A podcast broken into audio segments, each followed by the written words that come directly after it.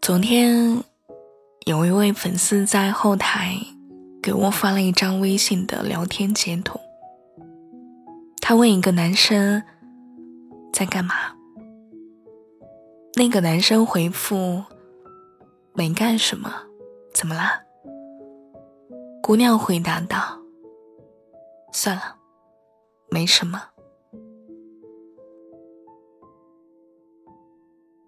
男生看到之后，也只是回了一个省略号。姑娘说：“我没有再回他，因为我知道他对我没兴趣。可是我还是忍不住的去打扰他。我好讨厌这样的自己，希望以后别再这样了。真的好真实，一段关系到底……”会不会有未来？从回复的那一句话里，就已经可以看出一切了。所以，很多人都是在这种无奈的沉默中告别吧。就像《蓝莓之夜》里的一句台词：“我不知道该怎么和生活中无法失去的人说再见。”所以，我没有说再见，就离开了。或多或少，我们都应该有过类似的经历吧。偶尔点开聊天界面，想对那个人说些什么，可是犹豫了半天，最终还是算了。因为你知道，你没有什么开口的理由。也没有什么寒暄的身份。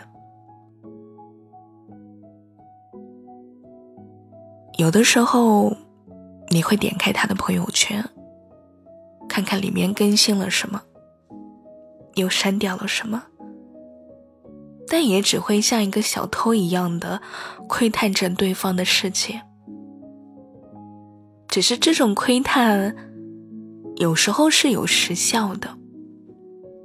可能某一天，他那里已经变成了一条灰色的横线，又或者出现了一个令你不甘心的别人。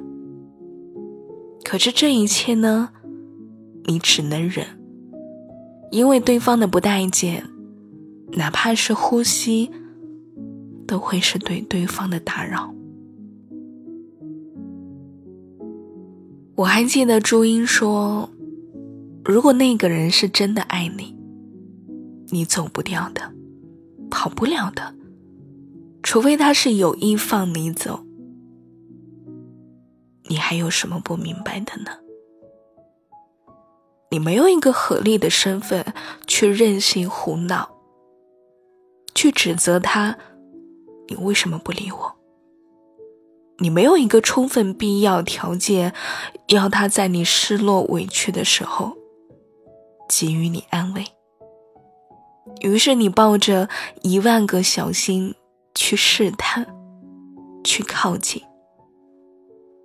你打了满满一屏幕的心里话，却又一个接着一个的删掉，换成了一句最违心的话，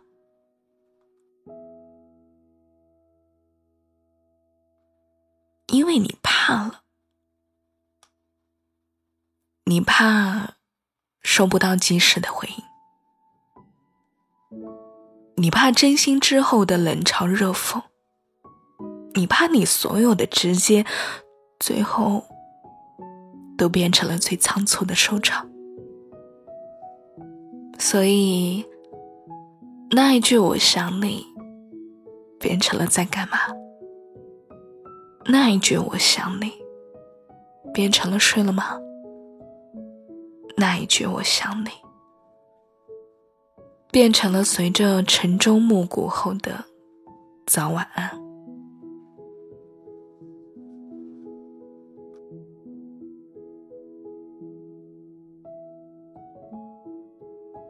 我知道，很久之后，你有可能变得很洒脱，可大多数的时候，也只是因为心碎后的无可奈何。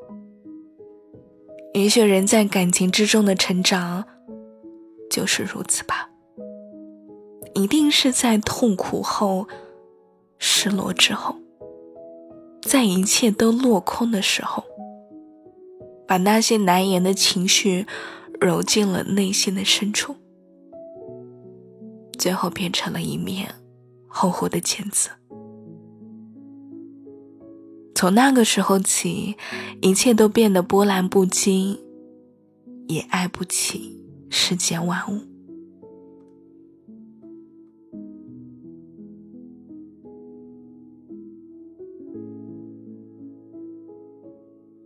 你终于明白了，感情是相对的含义。那是一场只有共同经营，才能彼此收获的游戏。那是一种共同进退的默契，更是一面从你的眼神里就可以看到我的样子的完成。你总会明白的，那些只有一个人的坚持。那些只靠单方面的努力，其实从一开始就失去了意义。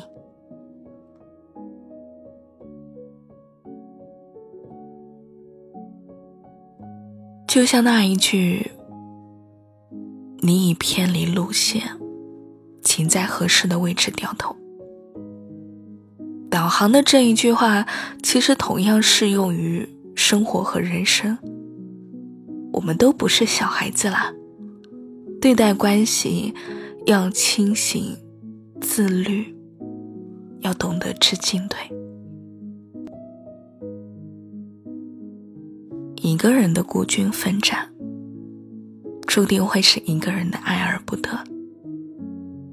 人生的选择就是这般吧，在做出选择的那一刻，不是荣耀，便是遗憾。可是遗憾总是会多于荣耀，这个世界，也就是这般的奇怪。所以，两个独立个体如若默契的相遇，才会是这个世界最大的幸运。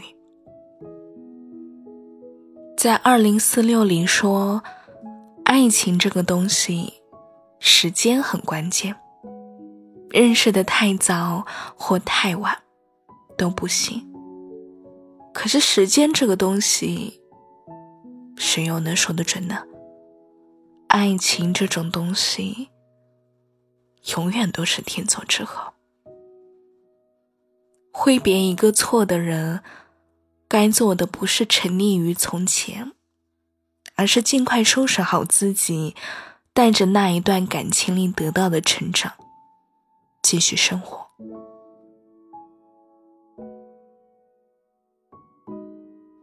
那些走不下去的感情，也是时候该放弃了。爱情总归是一场赌注，赌输了是无悔的青春，赌赢了是一生一世。有时候放下一些人和事，更重要的是放过自己。所以，风吹雨落。走马观花，我会看遍余生漫长，也会等到那个人陪我漫长的到来。那么从这一次，我不会想你了，就说一声算了，没什么。那就祝你算了。没什么。